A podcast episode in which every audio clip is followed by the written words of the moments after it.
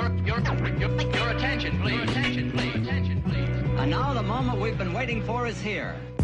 Hablemos ahora de historias de cronopios. Los cronopios, los cronopios en el aire así, personajes indefinibles, unas especies de globos, que yo los veía un poco de color verde, que se, muy cómicos, muy, muy divertidos y muy amigos, y muy amigos, que andaban por ahí, muy circulaban, y muy amigos, y muy Los amigos, cronopios infames. Los cronopios infames. Los cronopios infames. pero nunca son completamente seres humanos.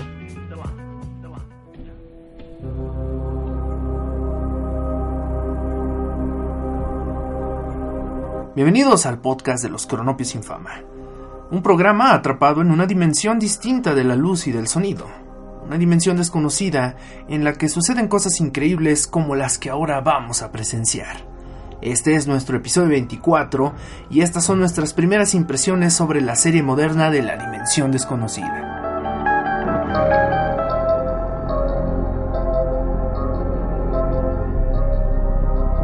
Para quien no lo sepa, nosotros somos Álvaro. Carisa. y René, y esta noche nos vamos livianos y breves en un podcast flash sobre el reboot de Twilight Zone. Creemos necesario comentar un clásico como este al calor del momento, pero también quisiéramos que esto sirviera de preámbulo para el episodio que dedicaremos por completo al abordaje de esta serie cuando haya sido concluida. Bueno, hemos visto los primeros dos episodios de Twilight Zone en el 2019, nunca me imaginé que esto iba a pasar alguna vez. Yo tampoco. ¿Qué tal? ¿Les gustó? ¿No les gustó? ¿Qué sintieron? Pues yo ni sabía de no haber sido por ti. Creo que no me hubiera enterado hasta después. Estoy como un poco desconectado. Y fue primero el, el hachazo de que regresara. El escepticismo de que regresara en su peor forma. Ay, sí, como pasa tantas veces. Sí. Y, y el otro hachazo, lo que me terminó de derribar del otro lado, es que, pues hasta donde va ahorita, muy bien, muy, muy bien. Sí, todo un alivio. Uf, Carisa, Mm, pues yo también estaba completamente fuera de esta circunstancia. Y de hecho cuando dijeron que lo viéramos fue como, ¿qué? O sea, no, to- de- no capté que Ujú. había algo nuevo. ¿es tu primer acercamiento a la dimensión desconocida o ya No, tenías es una el- experiencia con algún es capítulo? el tercer acercamiento del, del quinto tipo. No, no, no, pues, eh, no, sí, sí he tenido acercamiento con la dimensión desconocida, por eso fue como, es- o sea, vamos a ver la dimensión desconocida, o sea, no sabía que había algo nuevo. Pero bueno, la primera impresión, eh, no sé, tocamos como uno por uno, ¿no? Fueron los primeros dos capítulos, porque, o sea, a mí me gustó mucho, pero me deja hay algo hay algo que no termina como de sí sí sí Bueno, eso abre mi siguiente pregunta. ¿Creen ustedes que el primer episodio es como digno de ser recordado como un buen representante, un buen arranque o incluso un episodio clásico de una nueva era? Porque referentes los hay. Por lo menos en dos de los... Pues sí, en la primera dimensión desconocida, a mí me pegó muchísimo el primer episodio que es Where's Everybody, ¿no? Donde están todos, que es un super clásico. En el reboot, pero ahora de la dimensión desconocida del 85, tenemos uno que quizás es mi favorito. O bueno, no sabrías decir, pero No es el chico de la piscina, ¿verdad? no, Ah, bueno. Ah, ¿Te acuerdas? De sí, Wes Craven sí. Y, y Bruce Willis. Es que claro. Escrito por Harlan E- Ellison. Buenísimo. En el 2002, 2003 no fue el caso con Siempre Verde, Evergreen o Perpetuidad, como era el título en latino. No está tan bueno, la verdad. No. Pero este puede darnos a pensar de que está a la altura. Tal Yo vez lo de pongo en aquellos duda. episodios. Pero sí, sí le doy la oportunidad. Le, le- hay que ver cómo, cómo, cómo se, cómo envejece, ¿no? También al calor del momento. Sí me gustó mucho, la verdad. O sea, sí. Pero tendría que volverlo a ver. Sí. Ver si qué, qué tanto de eso es un gimmick. eh, qué, qué también está... Pero bueno, eso ya es en la segunda visita, ¿no? Sí. claro Bueno. Eh, me llama la atención que estrenan dos episodios simultáneamente. Sí, Eh, emociones encontradas en el sentido de que, pues sí, eh, uf, yo no he visto toda la dimensión desconocida, me faltan bastantes capítulos de la serie clásica, me faltan bastantes de la del 85, pero sí terminé por completo la del 2003, pero lo que seguro es que sí he visto pues mucho, como para que sea una serie que está muy pegada a mí, ¿no? Y que me ha inspirado muchísimo y que pues Claro. puedo ver también su influencia en muchas otras cosas. Al Claro. punto de que uno piensa, wow, esto ya lo hizo la dimensión desconocida antes, o se ve como el camino, ¿no? Que, sí. que pavimentó. No, y que además influenció en su tiempo a los que ahora son creadores, ¿no? Entonces tienen esa, pues eso en la mente, ¿no? Esa Quieras o no, visión, sí, claro. Hay una influencia Sí. ahí más allá. Así a bote pronto, pues eh, estaba emocionado por, por los nuevos guiones, por la nueva dirección que iba a tomar. Nueva, las en- nuevas en- entre comillas, porque sí también. tiene que estar como apegada a un cierto esquema, porque si- pues si no, no se sentiría como la dimensión desconocida.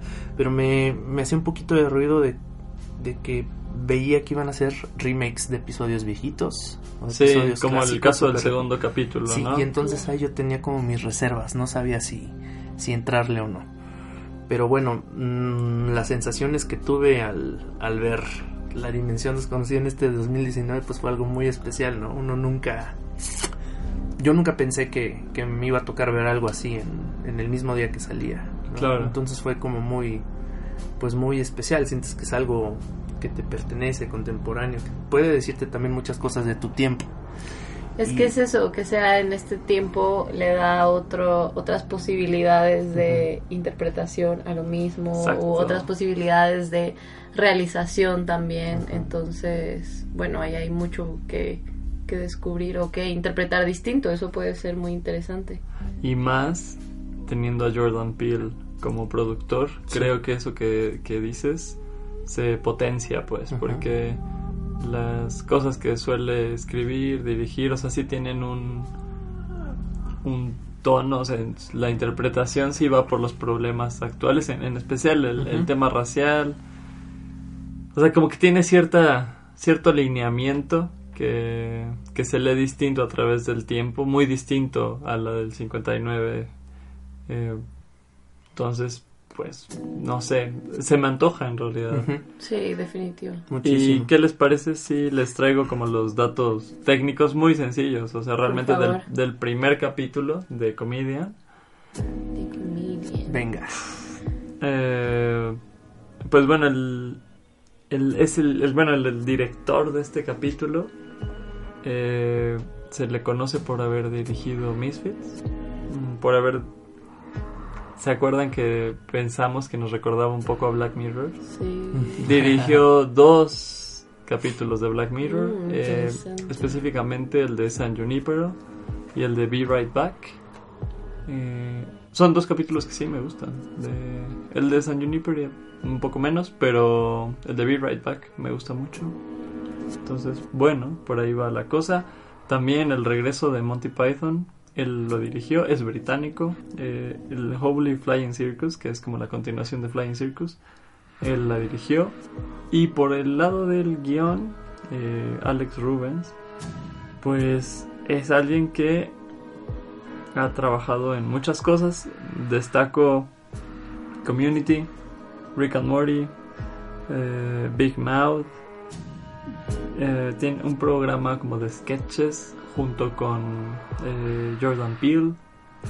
Entonces, mm, bueno, Que además Jordan Peele es estando pero. es estando pero sí pues eh, ese es el, el- el programa que en donde él escribió algunos sketches entonces digo bueno Community tenerlo en tu repertorio está muy bien además seguramente es como amigo de Dan Harmon no o sea porque Pues sí, Community Rick and Morty. es bueno Buenas amistades.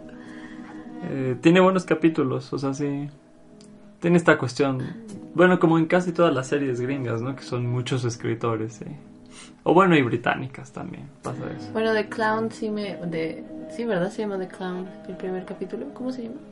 Eh, de no de comedian The Comedian, sí. perdón si no es Clown. ¿no?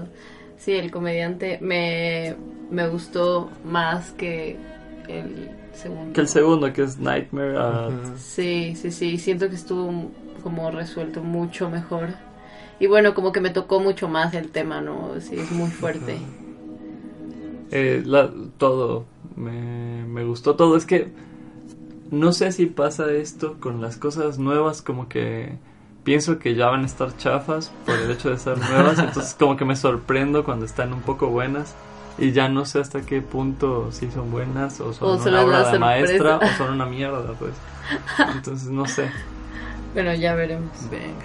Pero a mí me pareció muy buena. Este, ¿Tú, René, cómo Pues cómo yo estaba sentiste? como muy muy atento, muy receptivo a lo que tenía que ofrecerme este capítulo. Y eh, comienza y ya se siente como, como el esquema tradicional de la Uf. dimensión desconocida. Eh, tenemos como el setup, el contexto, los personajes, la situación. Y en el entorno cotidiano irrumpe algo que no, ¿Cuál? que no es normal, algo sobrenatural, algo que te trasciende, algo que te inquieta. Y en ese momento es, es en donde yo decía, por favor háganlo, háganlo, háganlo. Y aparece Jordan Peele vestido de, de traje, que bueno, no es un requisito según yo, pero tampoco está mal Pero le darle, darle el, guiño a, ¿sabes? este, a esta formalidad que tenía Rod Serling, ¿no? Que pues es el, el inmortal, el que... El que, El que inauguró esa forma y quedó... el que inauguró es- es- esta forma tan emblemática y que además lo hacía de una forma, hasta yo diría, tan poética. No sé si No, concuerdan de, increíble. De introducirte a la historia. Les presento a Samir Shalala Shalala. Él es un comediante que Sí. pasa. Eso, no sabes, a mí me hace sentir escalofríos. Sobre todo cuando está bien escrito y te hace como. ¡Ah! Dije, ahí ya, ya, ya cumplió. Ahora sí que. check, Palomita. palomita. Eh, esto no ha sido siempre el caso. Bueno. Rod Serling comienza con esto. En la dimensión desconocida de 1985, por alguna razón se lo brincaron y solamente dejaban la voz en off de dos eh, personas que responden a los nombres de Charles Aitman y Robin Ward, Ok. que alternaron ahí su papel en la primera y segunda época de esta serie. En 2003 regresa este concepto de la mano de Forrest Whitaker, que es un actor, igual lo topan por ahí. Y pues este Jordan Peele es el nuevo representante, el nuevo Bueno, que además de es proteger un, el legado. es un proyecto que estaba leyendo que desde el 2012 querían hacerlo. Sí, es- Que... Bueno. aguante. Que aguante, sí, Sí. Para que saliera hasta ahorita. Sí, no, es... Bueno, qué bueno que salió. Bueno, y por el otro lado... El otro elemento que tiene que, que cumplir con este inicio, pues así contundente, es el, el opening, Sí, El el, intro. opening. eh, el AMB. No, pues este, igual. eh, También ahí ha cambiado, ha cambiado con el tiempo. Tenemos como el tin, tin, tin, tin, tin, tin, tin, tin. En el 85 le hicieron un arreglo ahí medio extraño, pero era muy breve como la introducción. En el 2003 sí se fueron por otro lado totalmente. Y en realidad no me desagrada. O sea, pues es algo que recuerdo con cariño, pero le encargan a, a Jonathan Davis del grupo Korn. Como estaba de moda el nu metal en esos años, pues lo Sí. hizo pues como si fuese suena a Korn prácticamente, ¿no? No me desagrada, pero pues como que... mm, Porque como que no también- es lo mismo. Sí, pierde ese toque quizás ya está nostálgico que nosotros revestimos de clásico, ¿no? Sí. Claro. Y bueno, en esta versión del 2019, em, por lo que alcancé a apreciar, es como una actualización del mismo tema, con unos efectos ahí más, más chidoris, en, como en las transiciones, en, en este pasaje místico Ajá. por el que te está Así llevando es. la, la narración. Pues muy bien, ¿eh? Muy, Me muy gusta. bien. No, no me terminó de, de encantar el, el intro, pues, no sé. Pero. ¿Qué eh, sientes que le falta? No, ni idea. O sea, solo. Solo no que no esté en blanco y negro. Ah, Ah, Chaco. Chaco, te saludamos. Te saludo. Bueno, la historia, rapidito. Ah, me gusta porque la crítica está ahí. Creo que no te lo da como, como fácil. Yo lo que lo que ansío más que nada en, en estos tiempos es que la dimensión desconocida reclame el lugar que le pertenece Sí, claro. y cuya estafeta había sido tomada por Black Mirror de Charlie Brooker, que empezó muy bien realmente y le hemos dedicado mucho tiempo. Vaya Sí. si lo sabré yo. Pero a partir de que se masificó a partir de que fue adquirido por Netflix, pues ya no fue nunca más lo mismo. Perdió, perdió la, Pierde la, vitalidad, dignidad, diría la- yo. Entonces, este, pues sí, creo que es un buen momento para que la dimensión desconocida gane el terreno que le corresponde. Lástima que, bueno, no sé, tiene 10 capítulos para lograrlo. Son mucho más que tres temporadas de Black Mirror. Entonces, bueno, lo suficiente para... Para lograrlo. Para hacerlo. Yo creo que sí podría. Esperemos. Esperemos. No sé qué tanto impacto tuvo, no sé qué tanta gente lo vio, no sé qué tanto gente ve a CBS o si se streamea por otras plataformas o no sé cómo está. Que eso ahora termina siendo... Aparte, aunque bueno, recordar que Black Mirror empezó en Channel 4, que es una... un canal de, de Inglaterra de paga, muy caro. O sea, quizá muy a lo Black Mirror, pues sí, es- sí, no, quizá no sabía lo que hacía, pero pero bueno, y, y aún así tuvo cierto impacto. Claro que ya la masificación vino con Netflix después de muchos muchos años de que ya había salido, pero bueno, eh, tiene un, un legado que, que responder. Mm, no sé, también me, me me preocupa lo que decía Carissa, que quizá el segundo se siente flojo, es un remake, ya, Sí. ya lo habías dicho. Y además es un remake que ya se ha hecho tres o cuatro veces Mm. mínimo. Por lo menos yo puedo citar el de la quinta temporada de la serie clásica. el tercer tem- Eh, terror a capítulo. 20.000 pies de altura. Sí, Después Spielberg lo toma para hacer, eh, para incluirlo en una antología que dirigió en los 80s eh, a modo de película. No muy afortunada por lo que, por lo que sé. No sé si se haya hecho nuevamente, pero bueno, ha sido también muy referenciada en y bueno, series, que es un, películas es un cuento, Es un- ¿no? ajá, es una historia. de... No sé si de Robert Silverberg, ahí puedo estar equivocado, pero sí, basado en una historia. Y pues sí, muy impactante, más una historia de terror, diría yo, en su momento. Ah, las hay mejores, desde luego, en la dimensión desconocida, mejores episodios. Pero que funcionan muy bien y que son como el clásico episodio en donde la claustrofobia y el hecho de estar en un lugar En encerrado en este caso en el cielo, pero Doctor Who tiene capítulo parecidísimo, digamos casi un tributo. Eh, o bueno, estar en esta... O incluso estar en una isla, que es un espacio abierto pero cerrado. Son estos eh, lugares en donde a partir de cierta claustrofobia o pues empiezan a de- se empiezan a desatar los demonios, ¿no? Que cada quien tiene dentro y los miedos que siempre funcionan muy bien, ¿no? O sea, incluso bueno, Cortázar tiene uno con la carretera, ¿no? Con Claro. o sea, sí, puede. No me, no me desagradó en realidad. Eh, me, me- me No, dejé Está llevar. divertido, está interesante y me gusta la, el giro que le dan. Lo del podcast que predice el futuro está muy chido. Habría que hacer un El podcast. podcast. El podcast del podcast. Hay que hacer un Photoshop que diga podcast de los cronopios sin fama. Ahí. Hablando sobre el futuro. Sí. Pero sí le, le falta punch. Bueno, si quieren les digo un poco quién dirigió ese episodio, que son Va. distintos. El que lo dirigió, de hecho, va muy... O sea, va muy ad hoc con el capítulo. Dir- dirigió Lost. este dirigió Prison Break, Grey's Anatomy, eh, sobre todo Doctor House, al parecer. Wow, tiene un estilo muy definido. Sí, Tiene cositas de todos esos. De esos, Sí, de ese tipo. sí puedo verlo Lost Sí. ahí, puedo ver, sí. Lo Doctor House, definitivamente. Lo Grey's Anatomy. Lo Grey's Anatomy me cuesta porque no tengo idea, pero sí. Es como Doctor House. Ay, a ver cuántos me matarían por eso. no, no es cierto. Y bueno, el escritor, eh, pues bueno, tiene desde cosas medio interesantes hasta otras no tanto. Voy a poner los contrastes. Escribió Señor y Señor Smith Oh, wow. y escribió la mayoría de todas las películas de X-Men. Ok. Órale. Que no son del todo malas, la verdad. Este, Cinderella también lo escribió él. bueno, La chamba es la chamba. sí, la chamba es la chamba. Aunque claro, también la escribió con Jordan Peele. Eso habría que... es- son coescritores de este capítulo. Y O sea que Jordan pues también va a estar más involucrado en los guiones, En ¿no? los no solo va a ser como el host. Habría que ver la nueva película de Jordan Peele, la de Oz. No sé si se estrenó, ya En se marzo. aquí.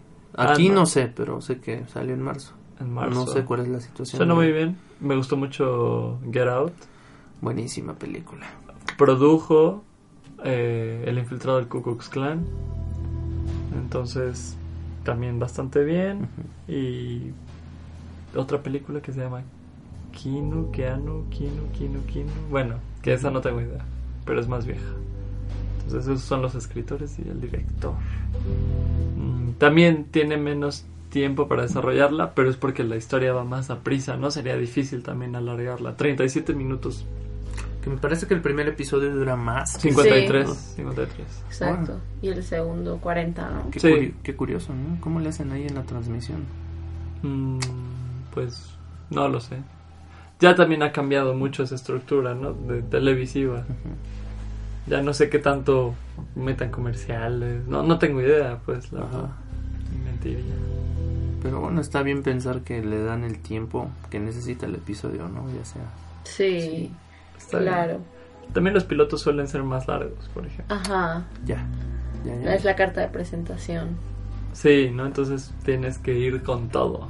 Y quizá, bueno, en realidad los programas suelen durar 40 minutos y son 20 de comerciales luego, ¿no? Que pueden ser reducidos a 10 pero no lo sé. Eh, Bueno, el 11 de abril se estrena el próximo. El próximo. y el 19 el que viene entonces bueno ya será serán un- serán unos meses Interesante. Interesante, sí. Qué bonito es sentir la emoción de que haya. y son algo. distintos directores y escritores al Eso menos de los dos que vienen Eso está.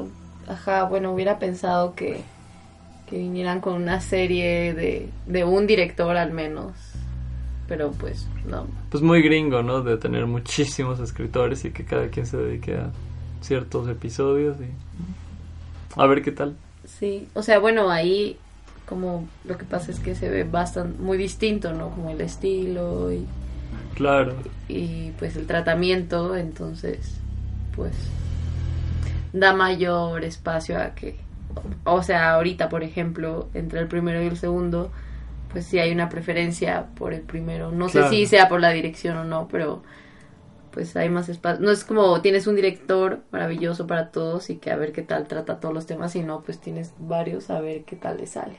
Y también eso es lo Como que... da te- más incertidumbre, pues. Sí, y también eso es lo que te permite quizá la, la dimensión desconocida en tanto que Claro. cada capítulo es autoconclusivo. Entonces, la sí hay que cuidar una línea, pero no, No tanto. no tanto, ¿no? No en ese Sí. sentido. Puede dar grandes sorpresas y, Exacto. y grandes Sí. decepciones. Eh, Sí, a ver. ¿Qué es lo sí. que pasa con, con Doctor Who, por ejemplo, no? Sí. Que no bueno, está bien, no entremos en ese... Bueno, a veces más decepciones que sorpresas, la verdad. Aunque si hay ha alguien que cuida, entre comillas, como la narrativa, porque ahí sí importa un poco más, mm, termina siendo luego un poco extraño. Pero bueno. Eh, ¿Qué más? Pues nada, solamente decir que estoy complacido, estoy emocionado por ver qué es lo que va a salir en estos en estas semanas, en estos meses y pues con todo el deseo de que sea una excelente temporada, de que la renueven y de que siga lo que tenga que seguir o el infinito, no sé, porque la dimensión desconocida siempre es una experiencia muy grata. Y me gustaron mucho los dos capítulos. Sí, Cari, Eh, nada, ya veremos, ya veremos. Estoy en la expectativa. Álvaro San, mm, también creo que...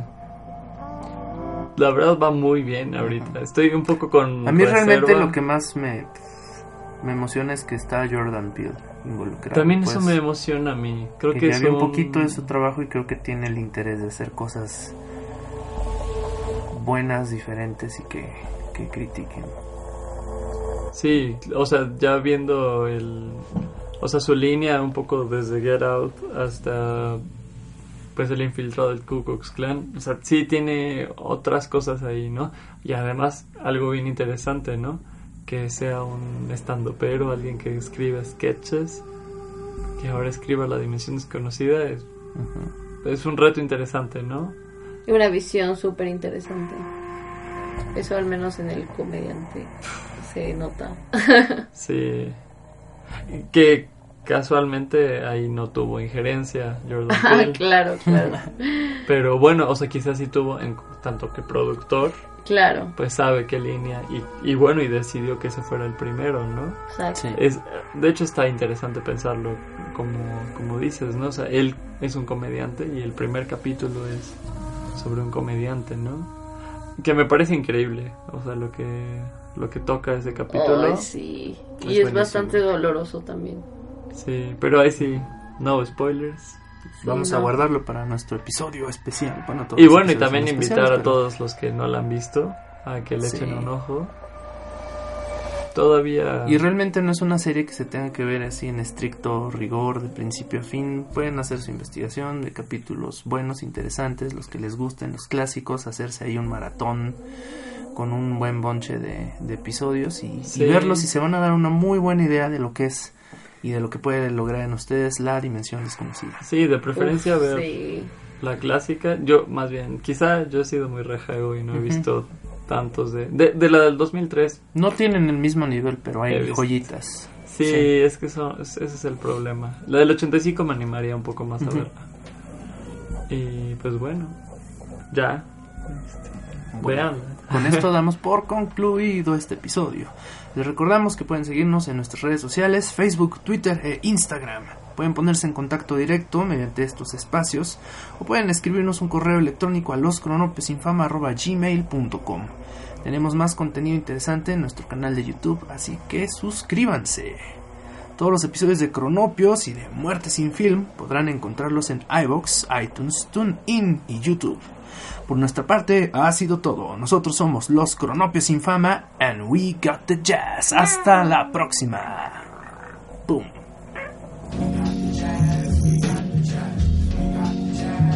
Hablemos ahora de historias de cronopios y de fama. Obviamente, la continuidad del tiempo ha sido interrumpida creando esta, esta secuencia de eventos resultando en esta realidad alterna. Más claro, Doc. Sí, sí, sí, sí, déjame ilustrarlo. Lo que te has dado cuenta es que cuando me piden explicaciones es a pura pérdida, porque a mí me cuesta mucho explicar cosas que no, no, no me las explico yo mismo. Imagina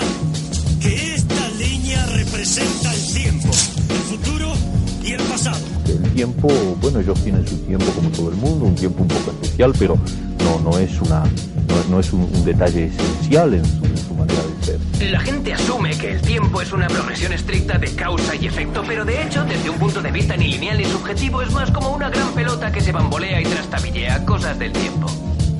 ¿Sabes? Pues ahí está todo el misterio del tiempo, ¿no? ¿Qué hace que uno sea el mismo a lo largo del tiempo? Y sin embargo, uno ha olvidado la mayor parte del pasado. Lo que se recuerda del pasado es mínimo, ¿no? Y lo que se olvida es casi todo. Cada día somos ahora miles de percepciones, miles de recuerdos, de nostalgias, quizá de infiernos y de cielos también. Su nombre era Cronopio. Un minuto quizá que se enardece hasta la incandescencia, que alarga el arrebato de su brasa, hay tanto más hacia lo eterno mínimo, cuanto es más hondo el tiempo que lo colma. La vida en sí es solo una visión, un sueño. Nada existe salvo espacio vacío y ustedes, y ustedes no son más que un pensamiento.